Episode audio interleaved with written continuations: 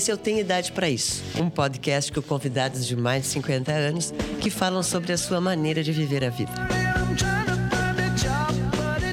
Tem idade para isso? Tem idade para isso. Tem idade pra isso. Tem idade para isso? Tem? Tem idade para isso. No programa de hoje, o tema é a tristeza.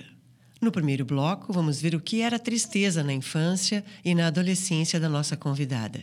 Eu percebo assim duas situações que podem me produzir tristeza. Uma delas é a morte e outra delas é uma perda.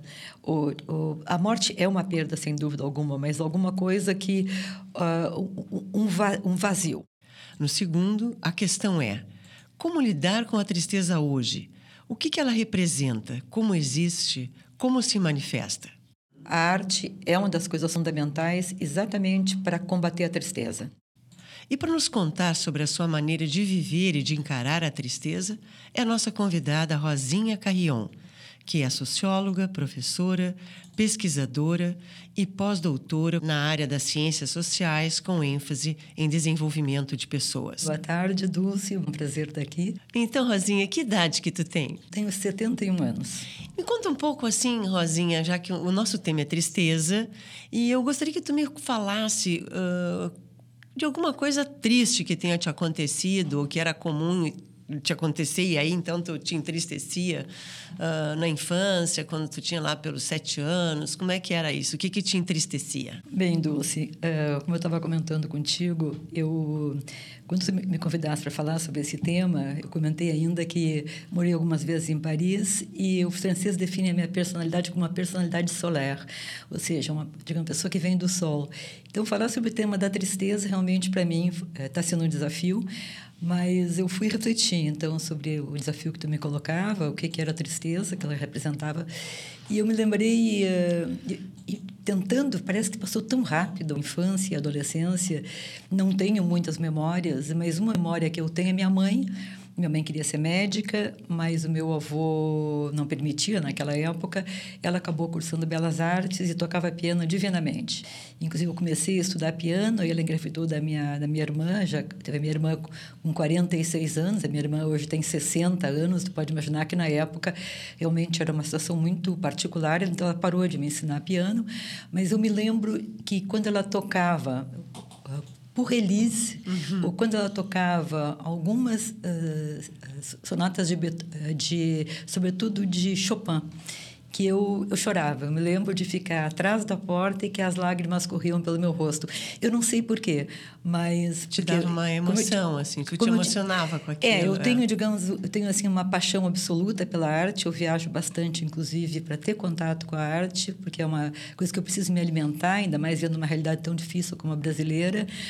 Mas eu nunca fui uma pessoa, assim... Uh, particularmente uh, apreciadora de música. Gosto de um concerto, gosto muito, mas tem pessoas que são aficionadas. E não é, o, digamos, uma das dimensões da arte que eu, que eu mais curto. Mas me lembro, então, do efeito que tinha de produzir emoção a música e, essa, e esse sentimento que tu tinha atrás da porta, tu, tu entende hoje que seria um tipo de tristeza. Sim, era um tipo de tristeza, uhum. era uma coisa assim que me como que me recolhia. E eu me lembro que naquela época também, uh, como eram as famílias, cada um, cada um de nós, nós éramos cinco filhos, era responsável por um pobre.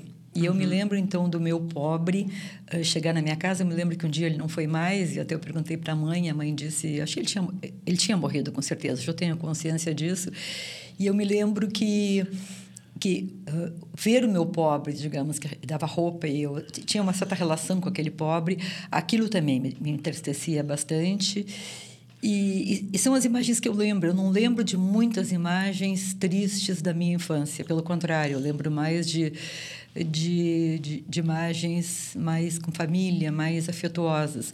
E eu acho que eu poderia dizer que a tristeza, para mim, ela sempre teve muito relacionada a uma, digamos, claro, a falta e a um certo vazio. Uhum. Então, talvez a emoção que essa música me causasse fosse uma emoção, alguma coisa que me deixava num espaço não sei, como se eu perdesse o chão.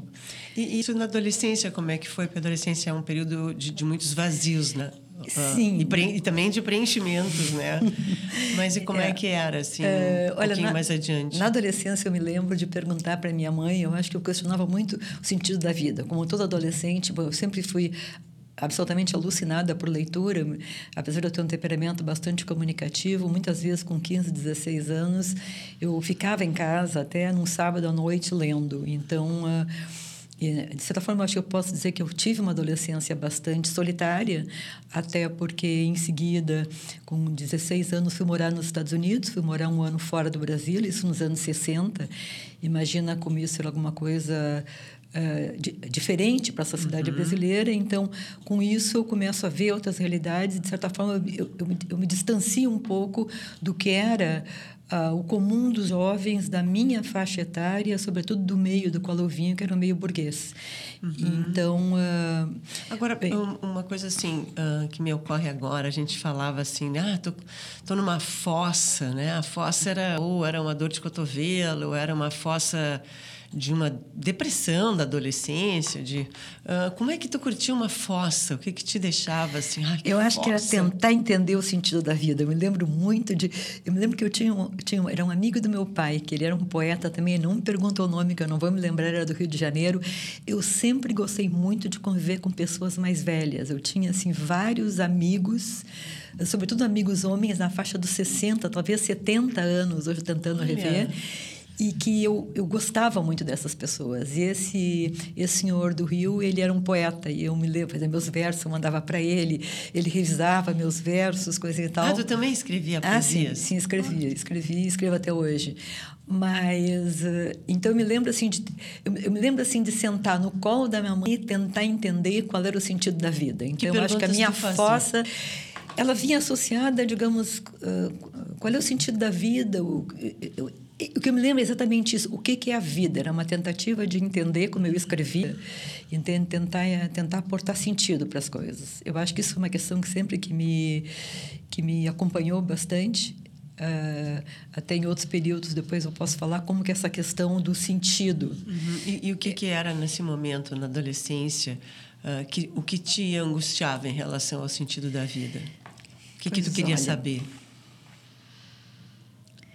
honestamente, eu não não sei o que te responder nesse momento, o que que era. Eu, eu tenho muito claro que eu sempre fui assim extremamente curiosa, tanto quando eu fui morar nos Estados Unidos, porque eu via nos filmes aqueles campos americanos. Eu via aqueles campos, via os jovens estudando embaixo da, das árvores e aquilo realmente me fascinava. Então eu uhum. queria viver aquela vida. E então talvez a minha pergunta também tivesse associada à inexistência de certos modelos mentais que eu tinha do que que era a vida, do que deveria ser a vida e, do, e da vida que eu vivia no Brasil. Uhum, entende? Pode ser uhum, isso também. Uhum. Então, eu tinha uma vida muito mais, digamos assim, restrita do que a vida com a qual eu sonhava. E, ao mesmo tempo, uh, também eu acho que nós éramos nós éramos cinco filhos, graças a Deus nós somos cinco até hoje. Então eu acho que com isso também, com Uh, de certa forma, ao mesmo tempo que meus pais eram muito atenciosos conosco, eu noto assim que a gente mais ou menos assim foi crescendo de uma forma quase que uh, é, que selvagem, no sentido de que a gente não teve. Eu vejo, eu ainda brinco com a minha filha às vezes hoje, eu estou aprendendo a ser mãe com a minha filha, porque eu vejo o acompanhamento e a presença constante da minha filha junto aos filhos e a priorização dos filhos também, e como isso eu não tive dentro da minha casa. Então, embora uhum. houvesse digamos, um patrulhamento moral extremo, extremamente rigoroso em cima de nós, ao mesmo tempo não havia a mesma atenção. E, por uhum. outro lado, também era uma família que estava muito nuclearizada, não havia uma presença de uma família mais extensa. E eu acho que eu sentia falta também dessa coisa mais gregária, de ter mais uh, pessoas ao redor, que talvez eu visse em algumas famílias e na minha não tinha. Uhum. Então, eu acho que eu sempre busquei a coisa mais agregadora e, e, que, de certa forma, eu via nesses filmes que eu relato. Uhum. E como é que tu observa, se tu lembra assim, de algum episódio de tu conviver com alguém que estava triste nessa época e ter que lidar com a tristeza de alguém? Na escola uh, ou na, sim, com amigas, sim. na adolescência, eu, eu, amigos? Sim, sim, eu convivi. Isso foi bastante, bastante uh, triste, porque o meu pai, no caso, teve um período de depressão Então, isso, eu convivi com isso. Então, isso foi uma coisa, assim, bastante pesada. Uhum. Uh, ter convivido com isso, na, digamos assim, na infância, na adolescência, isso acho que é uma coisa... E, mas eu acho que isso também me deu uma certa força que foi me levar adiante nessa que ao mesmo tempo que eu sou uma pessoa extremamente aberta para o mundo, o meu núcleo ele é extremamente privado, tanto uhum. que eu faço grandes viagens, viagens as pessoas acham extremamente interessantes, desde a minha filha até meu médico semana passada disse, mas tu tinha que publicizar isso. Eu não, eu não, ou seja, eu não publicizo. Então, ao mesmo tempo que eu compartilho muito com as pessoas que estão próximas a mim, também eu compartilho muito com as pessoas que estão longe, porque eu trabalho com produção de conhecimento, então, digamos, é a pesquisa, é a escrita, uhum. e, com uma relação muito amorosa, inclusive com os meus orientandos, com as pessoas com as quais eu eu convivo ao mesmo tempo o meu núcleo privado ele é extremamente privado uhum. então e eu diria eu acho que isso também me protege muito em relação à tristeza ah, porque entendi. da forma como eu lido com a tristeza hoje entende uhum. eu acho que isso é, é, é fundamental é. e é uma relação bem diferente da relação digamos assim espe espetaculosa que se tem hoje entende uhum. então uma das coisas que eu mais gosto inclusive é de estar anônima estar em espaços onde eu sou anônima e que eu posso olhar, que eu posso observar. Mas voltando à tua pergunta, uma situação que eu me lembro bem foi quando eu perdi meu avô. Perdi meu avô com 16 anos. Meu avô era uma figura assim maravilhosa. Meu avô era caçador, provavelmente era mentiroso também, uma figura assim adorável. E um homem com uma sensibilidade muito grande, tocava violino, e eu me lembro na casa dele, assim, tinha grandes armários, eu lembro que tinha um armário de vidro, onde tinha todos os tipos de cachaça, era cachaça de, gua, como é que era, guaco, berduega, aquilo era uma coisa fascinante, tudo era remédio, é claro, né? Uhum. E eu me lembro que daquele avô, assim, particularmente amoroso e querido, e que o dia que, que, ele morreu, eu me lembro que eu tinha 16 anos e ele morreu. E eu me lembro assim que eu me lembro de ter saído pela rua e ter sentado. Eu, eu, não, eu não tenho a imagem não é clara se foi em algum lugar onde hoje é a faculdade de arquitetura ou se foi no mercado público, porque o mercado público era um lugar que recursivamente eu ia em momentos particulares de sentar numa mureta e tentar entender aquilo. Então, quando tu fala na tristeza, ela sempre está associada em momentos de vazios. A minha maneira de lidar, a, a, eu percebo assim duas situações que podem me produzir tristeza. Uma delas é a morte e outra delas é uma perda. O, o, a morte é uma perda, sem dúvida alguma, mas alguma coisa que. Uh, um, um vazio. Um vazio diferente do vazio associado qual, à é, perda qual, na morte. Como é que é essa diferença, Rosinha? A diferença da morte em relação à perda de um ente querido, como tu está uhum. citando o teu avô, e a tristeza em relação a um vazio? O vazio Bom, no sentido não da, da, perda de alguém, mas um, esse vazio. Como é que era bem, isso? Eu, é, eu, eu, tenho, eu, eu tenho a impressão... Porque tu, quando tu me propusesse o tema morte, evidentemente, tu me obrigasse a pensar... A, a tristeza. a tristeza. Uhum. Tu me obrigasse a pensar sobre isso, né? Eu sempre trabalho a tristeza como um desafio, mas há duas situações.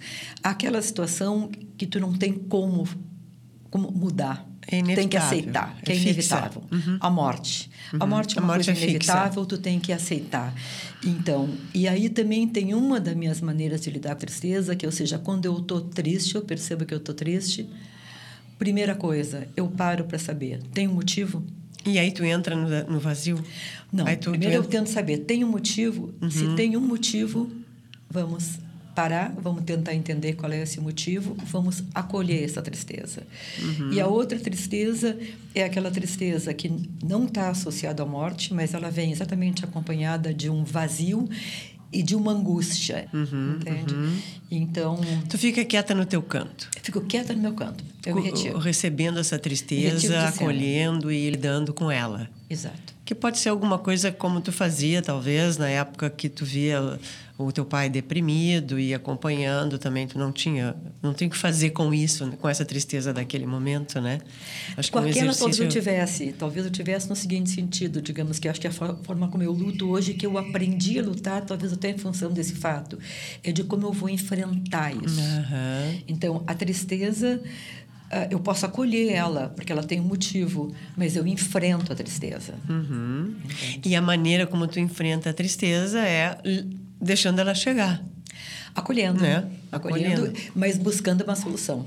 Uhum. Então, sempre buscando uma forma de dar conta. Então, por isso que eu te digo, ah, provavelmente aquela tristeza que eu senti na infância associada, digamos, à doença do meu pai, entende que era difícil de compreender naquele momento até porque isso tu bota 50, 60 anos atrás, depressão não era compreendida como uma doença, entende?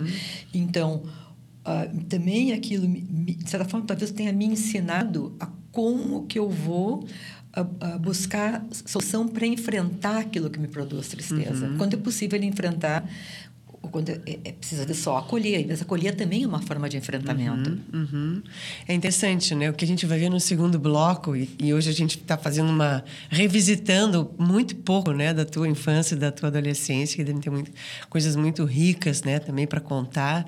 Ah, mas é interessante o quanto essas experiências que tu está trazendo ah, podem repercutir hoje em dia, né? Na, na maneira como tu encara a tristeza, que é o que a gente vai ver no nosso segundo bloco. Tem idade pra isso? Tem idade idade isso? Tem idade pra isso? Tem idade pra isso? Tem? Tem idade pra isso. A gente está aqui com a Rosinha Carrion falando sobre a tristeza. E nesse momento a gente vai ouvir um pouco da Rosinha. Como é que é lidar com a tristeza hoje, com 71 anos, depois de ter falado um pouco da tristeza na adolescência, na infância? Ah, o que, que muda agora? Bom, eu acho que muda, ahn, Dulce, é como as coisas vão mudando na vida. Eu acho, sobretudo, uma questão. Tu acabaste de dizer, eu tenho 71 anos.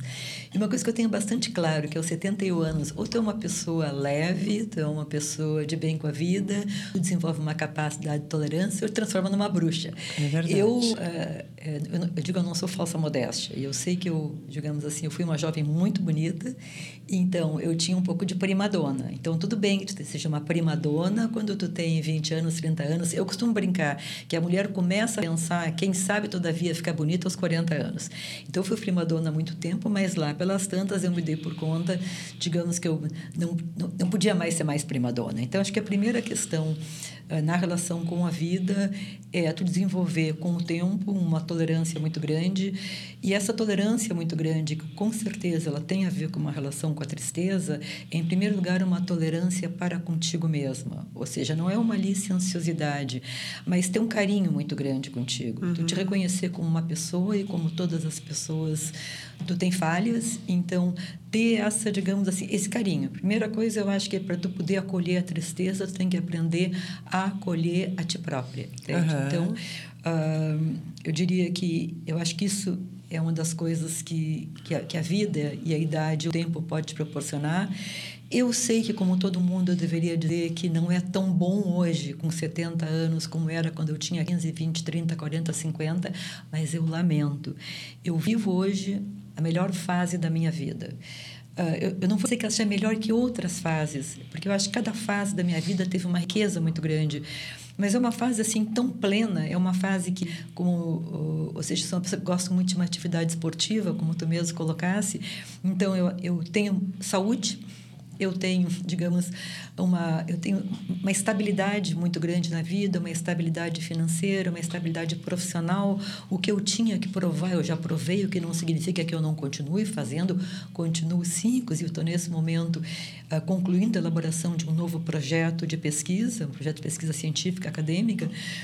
Ah, mas digamos a, a, a relação com a vida ela é outra. Então e, então é um momento de muita estabilidade é um momento que tu não tem mais que provar é um momento que tu só tem eu sinto que só tem ganhos entende? Se tu tem saúde eu tenho uma família maravilhosa eu tenho netos maravilhosos eu tenho saúde na família e talvez também ah, isso tem a ver com a forma como eu me relaciono com a vida.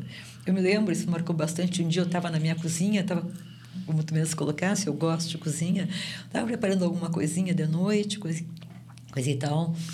E, eh, de repente, eu digo, opa, mas eu sou uma mulher feliz. A minha geladeira está cheia de comidinha, o meu armário está cheio de roupinha bonitinha, o teto em cima da minha cabeça é meu. Então, é, é, é essas coisas. E a, e a partir daí, eu acho também eu sou muito itinerante, muito aventureira, entende? Então... Uh, quando eu voltei em 2010 da França, e aí sim também, eu acho que isso é uma coisa extremamente interessante. uh, na minha vida, porque eu me lembro quando a primeira vez que eu fui morar em Paris foi nos anos 80, quando eu fui fazer o doutorado. E aquelas coisas, eu postulei uma bolsa, uma bolsa CAPES para uhum. fazer o doutorado em Paris, já era professora da URGS. Uh, foi a primeira bolsa, inclusive ganha, pelo que me consta, na faculdade de economia. Eu ganhei a bolsa plena CAPES para fazer doutorado em Paris. Por quê? Porque meu marido era um empresário, um grande empresário, e de repente resolve também ser político. Bem, eu, já, eu que morava em Porto Alegre, tinha ido morar em Florianópolis porque ele estava com indústria lá, e então, de repente, ele quer ser político. Eu digo: ah, não, uhum. eu não quero ir para Brasília. Então, se tu vais tentar carreira política, eu vou tentar o doutorado em Paris. Só que ele não se elege, eu ganho a bolsa em Paris. e aí criou um impasse. Depois de ter ganho a bolsa em Paris, estando na universidade, eu não podia voltar atrás. Só que eu tinha dois filhos, uma de 10 e um de 13, um marido, e como eu ia para Paris. Eu me lembro, isso sim, foi um motivo de uma profunda tristeza, porque eu fiquei num impasse. Ou eu não ia, e me desmoralizava profissionalmente, ou eu ia e a família ficava, e eu fui. A tristeza que eu vivi em Paris nos primeiros, nos primeiros meses foi terrível. Meu marido meio que ficava na ponte aérea, mas a saudade que eu tinha dos filhos uhum. era uma coisa assim absurda. Uhum. Eu lembro que eu mais uhum. sentia era o cheiro de pescocinho dos filhos. Tem uma saudade assim brutal. Mas eu consegui que eles vão no Natal e aí eu segurei as crianças em Paris, eles ficaram em Paris, então ficaram comigo lá, o marido continuou indo e vindo. Mas isso também, o fato de ter morado, imagina nos anos 80, em Paris, a cidade fetiche do mundo, e saber que a gente pode ser profundamente triste em Paris, uhum. porque eu senti uma, uma tristeza profunda de emagrecer assim 8 quilos, de ficar com menos de 50 quilos. Então, realmente ficar muito, muito magra, de não conseguir comer. E um dia, que eu me esqueço, pegar um pé de alface um, e um limão e dizer, come, tu tem que comer. Então, aquela coisa, tu não vai dormir de dia, tu só vai dormir, tu pode cair, mas tu vai dormir só de noite, tu vai ter que comer. Então, conseguir me organizar uh, fisicamente para conseguir me organizar emocionalmente. Mas dois meses depois já trabalhava com o CNRS, Centro Nacional de Recherche Scientifique na França, que é uma coisa assim, mesmo para francês não é tão fácil uhum. de chegar lá.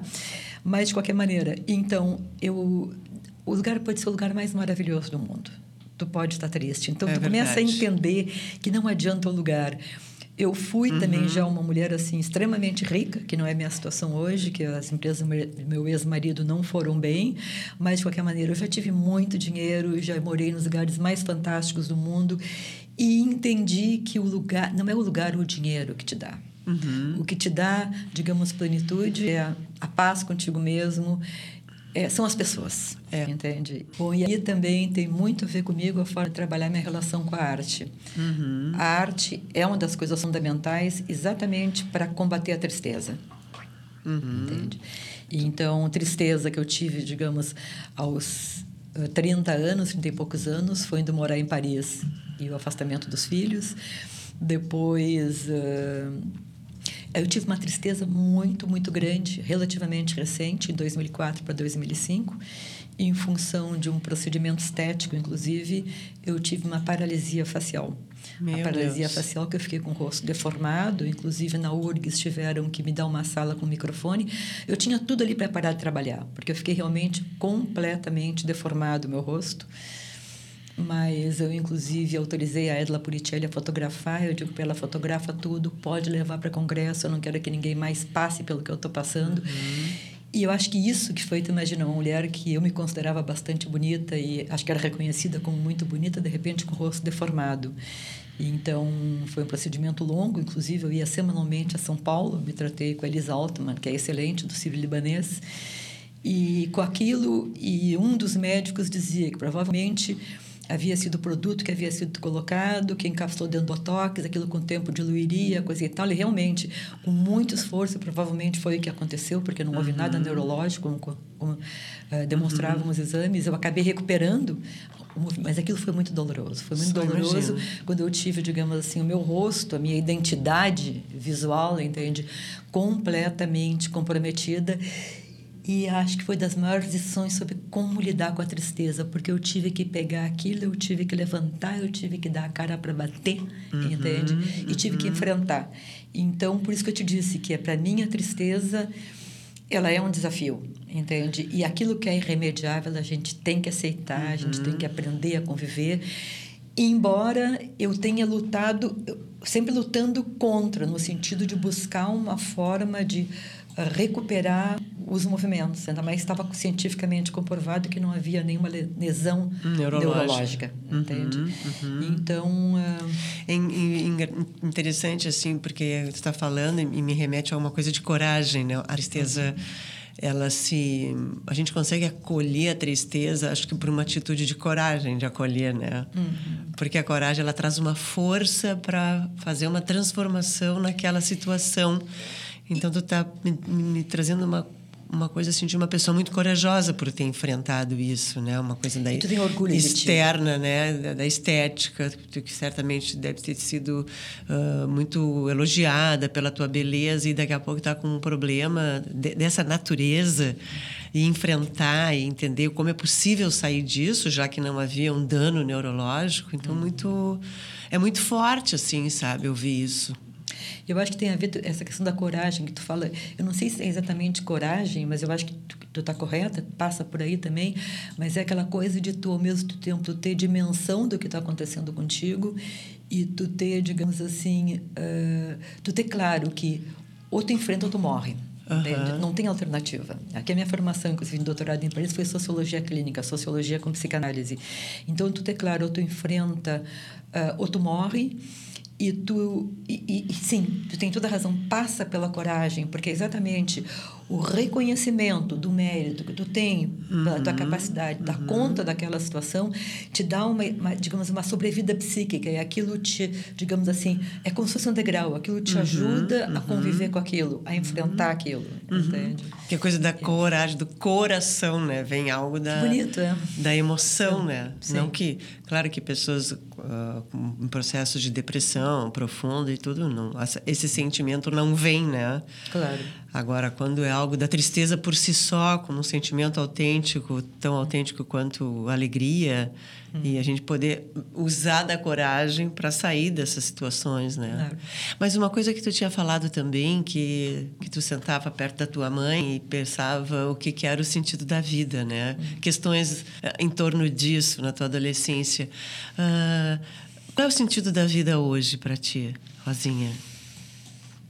Bom, eu acho que tem um pouco a ver com a frase, aquela de, de braços abertos para a vida. Eu acho que a minha, acho que a minha posição hoje era não de forma alguma uma posição contemplativa em relação à vida, mas como é que eu vou te dizer?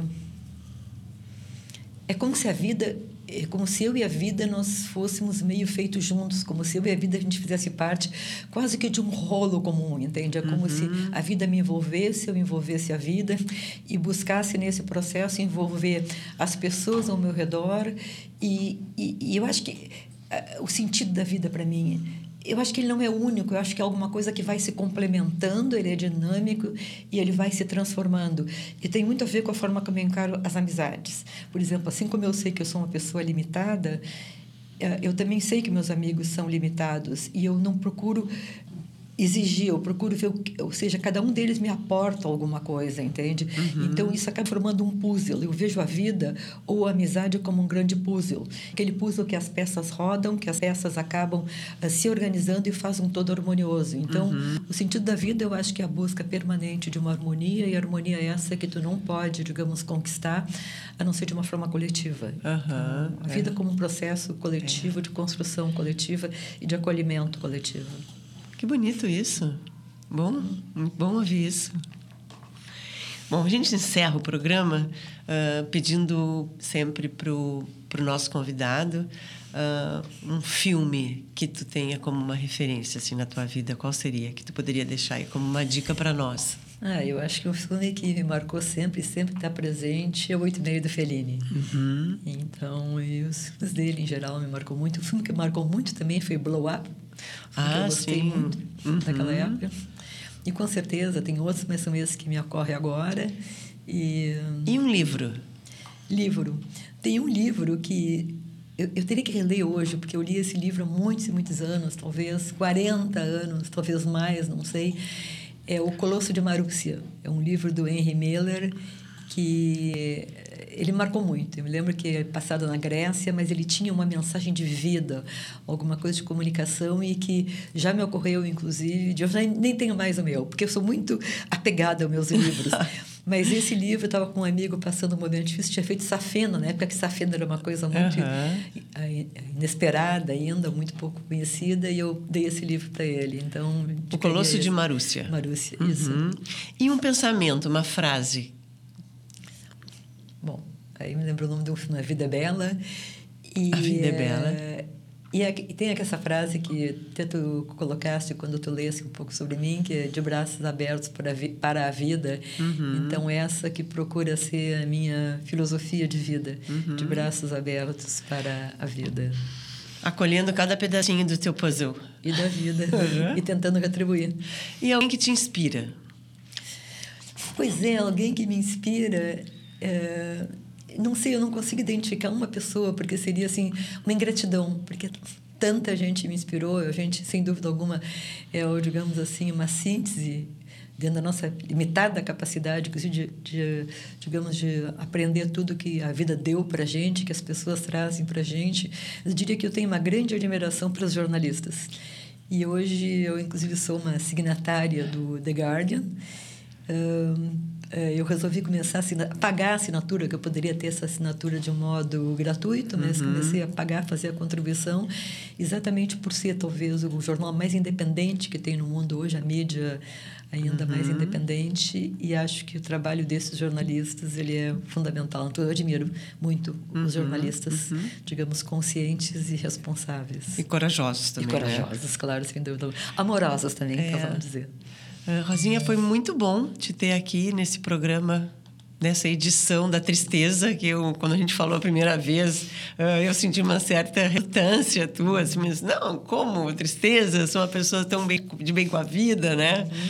E achei muito bacana que tu fosse refletir sobre isso e levasse esse tema tão a sério, né? No sentido de trazer essa contribuição bonita que tu trouxesse, tão inspiradora. Então, eu só tenho a te agradecer. Tu é uma pessoa que me inspirou bastante nessa tua fala também. Muito obrigada por ter vindo e inaugurar esse primeiro, essa primeira fase uh, desse podcast Tem Idade para Isso. Muito obrigada. Eu que agradeço. Muito obrigada, Dulce. Muito obrigada, Júlio, que está nos apoiando aqui. Foi um prazer muito grande, porque me fez refletir para poder compartilhar. Muito obrigada.